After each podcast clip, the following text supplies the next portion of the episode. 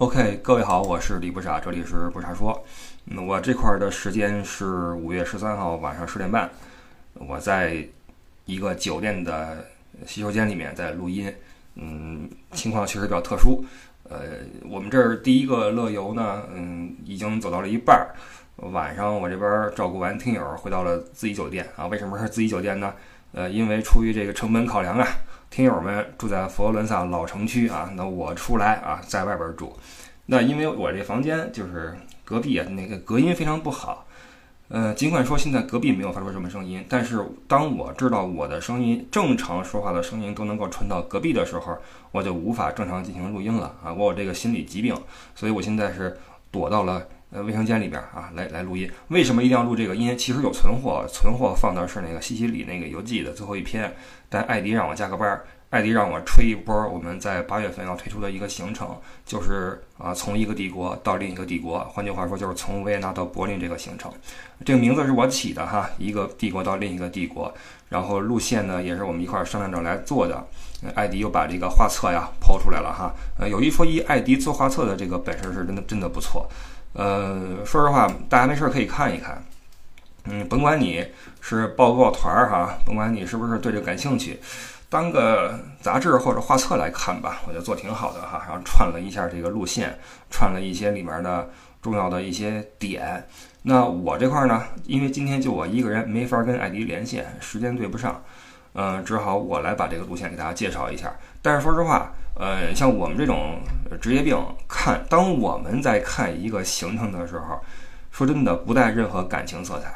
真的没有任何感情色彩，看的都是哎，这天是什么，是否可行？下天是什么？哦，这天的路程啊，时间先去哪儿，后去哪儿？晚餐怎么弄？想的全是这个，所以让我一个人来说这个行程呀，我就有点糟蹋啊，有点糟蹋。同时呢，嗯，这条路线，说实话，我有两个比较极端的对立的想法：一是我很喜欢他，另一个呢是我对他信心不足。什么意思呢？就是这是一个我自己认为它非常能够涵盖欧洲某一段历史的路线。呃，你想从维也纳经过捷克到柏林，维也纳跟柏林，那哈布斯堡家对吧？然后第三帝国，包括德意志第二帝国，呃，都城都在这摆着。那中间过一个捷克，捷克的话，在这个近现代史哈，有着很重要的，你不能说分量吧，但是也扮演过一些呃角色。所以这条路线，我觉得从故事性和这个信息的丰富性上来说是完全没有问题的啊，是完全没有问题。但是从另一方面讲呢，我觉得如果说我们只突出这个嗯这方面的特性的话呢，会使得这个路线呀，它的怎么说上手程度有点高。就是通常来说，大家对欧洲的，如果你没来过的话，你可能首先会想说，哎，我看看古罗马什么样，对吧？我看看巴黎什么样。你可能很难想象，说我我看看二战怎么样，我看看一战怎么样。但是这个路线呢，它其实是非常非常偏近现代史的一个一个路线。不过呢，呃，也是因为此，所以我们也进行了一些呃怎么平衡啊，做了一些平衡。比如说在景色上，在舒适程度上，对吧？在这个这个丰富性上，也有一些这个呃调整啊。好吧，我们就来说一说，不是我们，我就就来说一说这个路线啊，这个怎么个走法吧。呃，对不起了啊，这个对不住艾迪这画册了，画册做的这么漂亮，呃，让我一说的话就有点。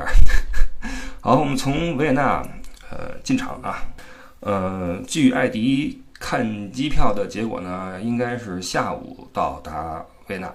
那下午的话，我们看看安排一个什么整的一个地方，要么是美泉宫啊，要么是什么宫啊，总之先结束一块儿。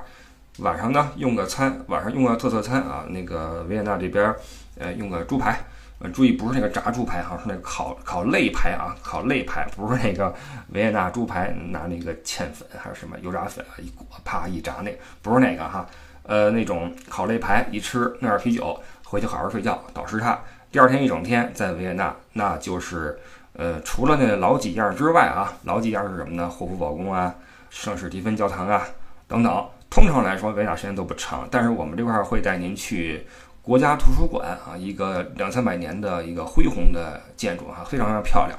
呃，同时呢，我们会带大家去艺术史博物馆。这个有人说这是世界四大博物馆之一，那肯定是排第四了，对吧？呃，那也有说是十大博物馆之一啊。不管是几大吧，总之这个博物馆里面还是有一些藏品的。那就跟你去南边，就是阿尔卑斯山以南。跟你去那边就不一样，那边的话，你看那些，比如说画啊什么的哈，什么呃达芬奇呀、米开朗基罗呀、嗯卡拉瓦乔呀等等。那你在北边的话，比如说在维也纳看的就是提香啊、丢勒呀、乔尔乔内呀这些哈，是呃另外一个年代，也是另外一个画风，也挺值得一看。这是艺术史博物馆。那我们也会见缝插针的带您去一下中央咖啡馆，这也是因维也纳的咖啡馆文化是非常非常流行的嘛，不是流行是有名儿，在历史上有多少大事儿是在维也纳咖啡馆里面慢慢的去酝酿的，对吧？所以在咖啡馆里边坐一坐，体验一把当时的那些，呃，社会各阶层的人在里面谈事儿的那种感觉，应该也挺好玩的。但是说实话，这个咖啡馆呢，因为排队时间比较长啊，较长，所以这个大家做好心理准备。这是一个问题，而且他不怎么接受预约啊，这是一个问题。那同时呢，我们会安排一个晚上的一个呃国家歌剧院的表演。那通常来说，大家去维也纳会有一个金色大厅的演出，我们就不去金厅了哈，我们安排的是国家歌剧院。呃，这么安排也是想做一些突破吧，或做一些改变，不要总是这个金色大厅了哈。所以我们这次看一看国家歌剧院会给我们带来一个什么样的感受啊？安排一个表演在晚上，这是第二天。所以第二天的行程呢，嗯，其实也挺充实的啊，但也不至于那么累吧，不至于那么累。那第三天的上午那个半天，我们会依旧在维也纳。呃，毕竟啊，我们这个题目 title 在这摆着，一个帝国到另一个帝国，你横得把两个帝国的这个都城都得看清楚了，对吧？所以第三天的上呃上半天，我们依旧在维也纳去怎么说呢？反正到时候看哪个没做做哪个，你不论是美景宫也好啊，还是什么教堂也好呀，总之我们会根据嗯天气，根据大家那个第一天的落地时间来自由搭配和安排我们这个不同的。这个模块，好吧。那么第一天的下午，第二天整天，第三天的上半天，我们都会在维也纳里面停留哈，就好好体会一下这个曾经的帝国之都。那实际上从下飞机到离开维也纳之间呢，因为我们一直在各地游览，就没有什么机会，就是大段的给大家去做这个介绍。那么之后，我们在呃第三天的下午，我们会上车。呃，开往另外一个方向，就是一路往西，开往圣沃夫冈。呃，圣沃夫冈是一个非常漂亮的景区哈，就是那个湖区啊，很多喜欢自驾的朋友就很熟悉了，那边非常非常美，挨着萨尔斯堡。我们会一路往西，那因为是下午往那边开，所以肯定是一个追逐夕阳的旅程。那窗外呢就是多瑙河，换句话说是多瑙河谷。我们会一路经过那个 d u 斯坦，就中文叫多恩斯坦是吧？还是多恩施坦呀？那块儿会有一些这个曾经的十字军那个时期的啊中世纪的时候的故事，我们会上个小山儿看一看曾经囚禁狮心王的地方，那块儿挺有意思的。呃，尽管这个河谷在我心中啊，它的美貌程度可能比不上莱茵河谷的那一段，但是它的呃历史性、故事性还是很强的。呃，我还记得那次往上爬的时候哈，中间路过路过一些这个当时的嗯残垣断壁。还会有一些那个喇叭给你放一些那种曾经的骑士时期的那种游吟诗人的唱的那种唱调啊、唱腔。哎，你看着那个河水，看着那个残缺的那个墙壁，真的有一种穿越到中世纪的感觉，确实是有。然后这是那个 d u 斯 n 然后呢会去 Make，就是摩尔克呃不呃梅尔克修道院。呃，再看一把，然后晚上会到圣沃夫冈，因为是八月份，天黑的晚，所以我相信到圣沃夫冈的时候，天应该还没有，就刚刚开始太阳落山吧，应该也是一个很美的夕阳的景色哈。那么从维也纳到圣沃夫冈的这段路上，就会开始我们去讲故事了，我们就会聊一聊。呃，维也纳是怎么回事儿啊？奥地利是怎么回事儿啊？这个帝国是怎么回事儿？因为奥地利啊，哈布斯堡家也在这个历史上有过一个很重要的一个位置。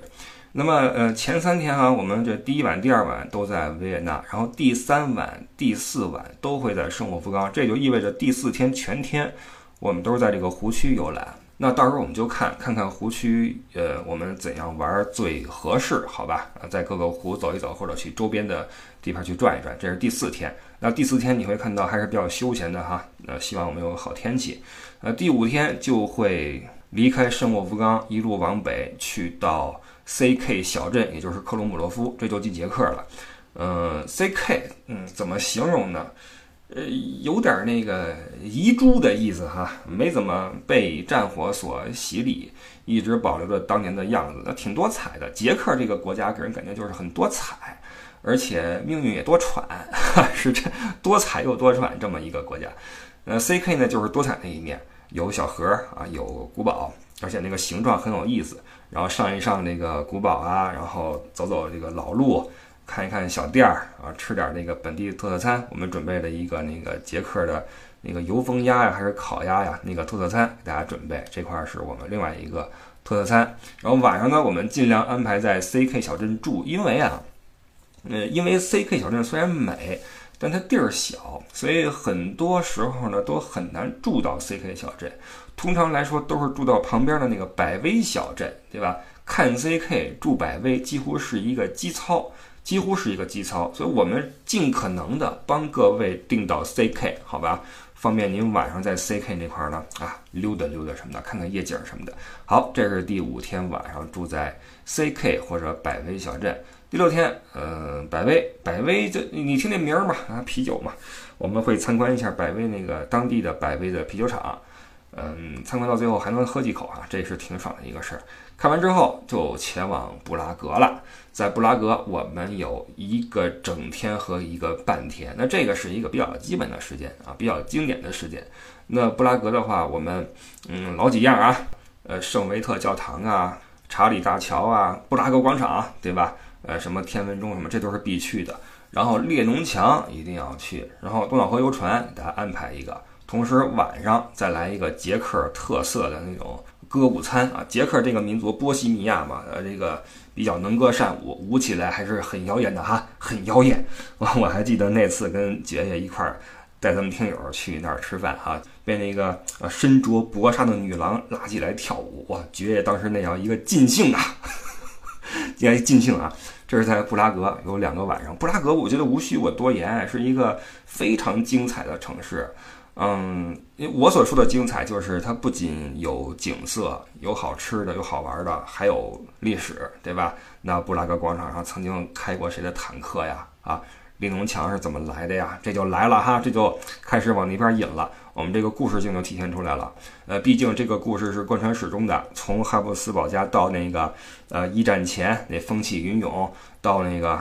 二战之后的冷战期间啊，捷克扮演了就承担了什么样的一个一个一个苦难，对吧？这都要说。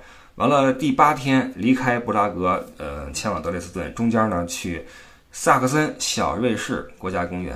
这地方，嗯，在咱们国内的这个怎么旅游的这个怎么说概念里比较冷门啊，但是在欧洲还是比较的知名的，尤其德国。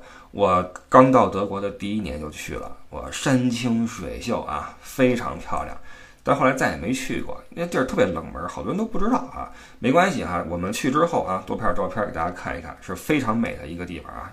而且它的这种美非常有特色啊。到时候去了之后啊，大家再去呃自行去体会。那这一天的晚上呢，我们就到了德累斯顿，应该是晚上到达。晚上呢，我们就不安排什么事儿了，顶多街上走一走，窝一窝，然后吃个那个。呃，中餐，咱们吃个中式的那个那个晚餐啊，拯救一下所谓中国胃。因为出来之后，很多人觉得还是吃中餐舒服啊。包括其实其实全程，呃，如果大家有需求的话，我们都会安排一些这个合适的饭。其实说真的，我一直以来就有一种体会，就是我以前带的那种常规团，我特别心疼这个吃饭的时间。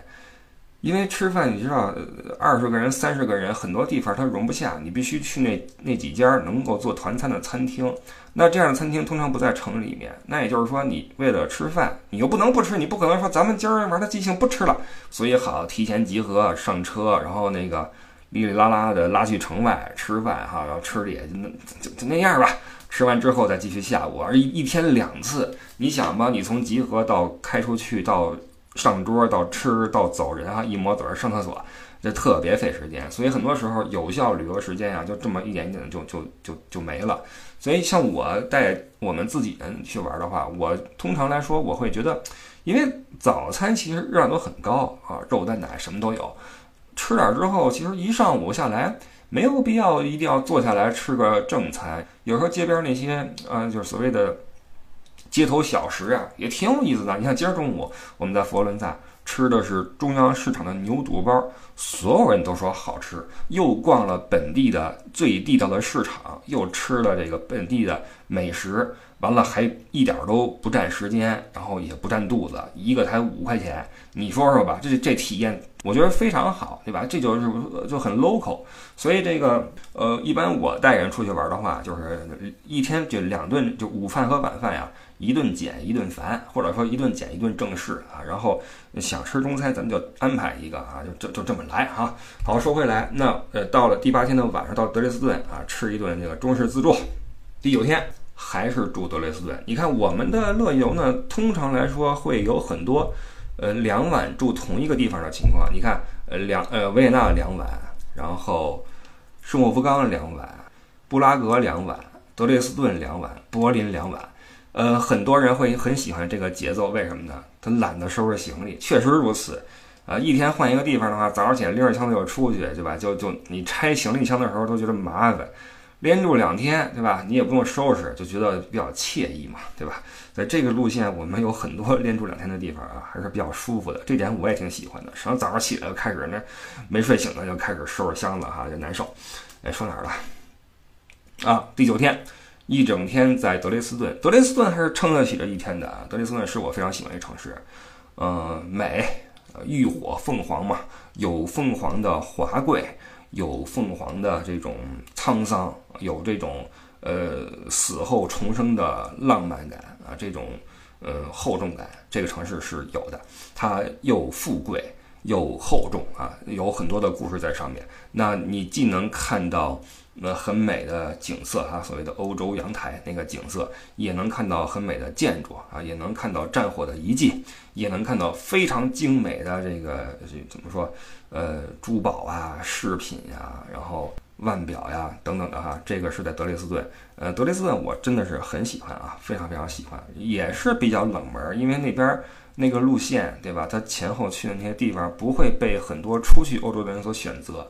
呃，这也是为什么我在这个节目的一开始说，我对这个路线的另外一方面的感受就是信心不足，因为我不知道会有多少人会选择这条路线啊。尽管说我们，呃，我们说归说，对吧？你看布拉格呀、小贝士国家公园、德累斯顿都是很美的地方，但是我不知道大家是不是会觉得心里边边打鼓，好吧？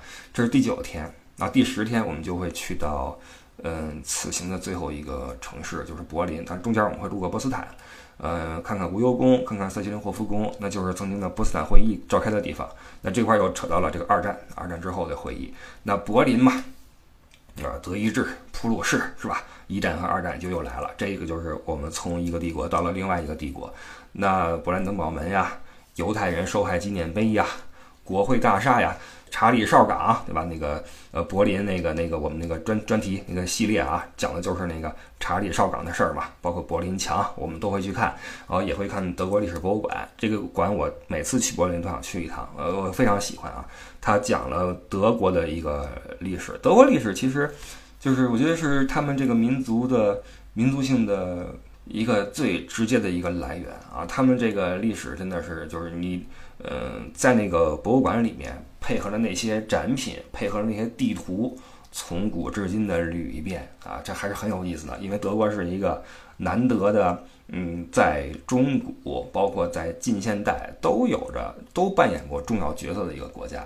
有些国家就是古代牛，呃，近现代没什么事儿了啊。有些国家是近现代特别丰富，以前没历史，但是德国哈还是一个嗯能贯穿始终的。撑得起一个这个历史主线的一个国家，那当然了，如果你是一个博物馆控的话，我们也会去一个佩加蒙博物馆，包括那博物馆岛嘛，很多个博物馆可以自由选择，我们会留出时间来给大家这个一个时间自己选一个地方去去参观或者怎么样哈，包括呃大家去看一些柏林的一些这个这个比较市井的东西。柏林这个城市呀，它特别的，它是一个非常不典型的德国城市，嗯，它。又国际化又本土化，但是唯独不德国化。我不知道大家能不能理解我这个意思。我我一时半会儿说不太清，说不太清，这需要很长一段话来去讲为什么会对柏林有这种感觉。但我非常喜欢这个地方，可能正是因为它特别的英特纳雄耐尔啊，他非常的，呃，他曾经有过理想主义，也有过极端主义啊，也有过反人类的一些表现，也被摧毁过。那现在又成了一个，嗯，对吧？就欧洲的一个新形象啊，一个新德国的一个首都。那他到底扮演了怎样一个角色，在历史中到底是怎样一个形象，对吧？有待于我们我们在一边聊一边去自己去亲身体会和发掘。所以这条线儿，嗯，我我我这么说下来的话，可能也没有能够，嗯，表现出它的精彩程度的十分之一，对吧？不论是它的呃美，还是它的这种。丰富我都没有能够说说的太多，但是，呃，只要咱们在车上边一边看着外边的东西一边聊，对吧？那总会有一些新的火花出来。呃，而且这个从头到尾呢，除了捷克之外，一头一尾都是德语区。那我我在德语区会更自在一些，哈，更舒服一些。那想必也有利于我们这个团顺利进行。所以这就是为什么我说，那爵爷不在的话，让我一个人干说就有点那什么。因为我看着这行，那艾迪跟我说了，说你看着我这画册说，你看这画册，倒联我也没看到画册说，我看的是一个文字版的一个那什么啊，就我们这个职业病只爱看文字画册，我看什么画册呀我，我是干活的，我看什么画册，对不对？就是这么回事。所以这个大家啊，大家看一看画册，那个最开始那个文案是我写的，是我对。这个形成的一个概括，这样吧，我最后给念一下吧。倒不是说写的有多好，而是我认为它还是比较的跳跃的总结了这个路线的一些嗯精髓哈。稍等，来了啊，呃，从一个帝国到另一个帝国，奥杰德十二日沉淀之旅，有多沉淀也不敢说，毕竟只有十二天，好吧。咱也没有说死摁着一个城市死磕哈，哈 这这就是我们做的平衡嘛，好吧，来了啊，我要念下文案啊。一战前的维也纳风起云涌，二战后的柏林城遍地瓦砾。如果帝国的毁灭源自德意志1871，拉动枪栓的是哈布斯堡的最后一击。当一座城市刚刚垒好高墙，苏联的坦克就驶向了布拉格广场。查理大学猜不到列宁的主张，东柏林的瞭望塔只看西方。C.K. 小镇不谙世事，看百威酒厂前的河水流转百世。德累斯顿像只浴火凤凰，眺望着国家公园，名叫小瑞士。音乐、啤酒、咖啡、猪肘、霍夫堡、萨克森、波西米亚、多瑙河、哈维尔、丘吉尔、卡夫卡、拉斐尔、查理四世、威廉二世、约翰列侬、斯梅塔纳。从维也纳到柏林，从旧欧洲到新欧洲，从近代到现代，从一个帝国。到另一个帝国，从旅行的第一天开始，我们一起玩个明白啊！这个是我写的一个文案，那，呃，基本上是我对这个行程的一个定调吧，哈。我是希望能够跟大家一起在这十二天里面，把这一段路和这一段时间里发生的这段历史给它玩明白啊！那不敢说有什么多么高深的见解，但是还是希望能够通过。路边的实景啊，通过我所熟悉的这段路，给各位讲一些在我心中呃分量比较重的故事吧。啊，这个呃有些地方还是我我很喜欢的地方，好吧？这个还是再重复一下啊，嗯，这个美食啊、美酒和美景也是不缺的啊，趣味性是少不了的。也不要觉得说我们上车就都聊历史啊，也不是这样的，好吧？呃，我们看看最后情况吧。如果能够凑够人数的话，我们就发一个啊，走一个，大家跟我一起去柏林玩一玩。报名的话啊，包括了解详情，比如说呃这个价格，呃住什么酒店，呃具体行程，呃签证怎么办，能不能代办，呃等等的这个问题，全部去问艾迪。艾迪的微信是 L E Y O U E D D I E，乐游艾迪。我的微信是不傻微信一啊，不傻微信的全拼加阿拉伯数字一啊，有所有的事儿都去问艾迪。好，谢谢各位，我是李不傻，拜拜。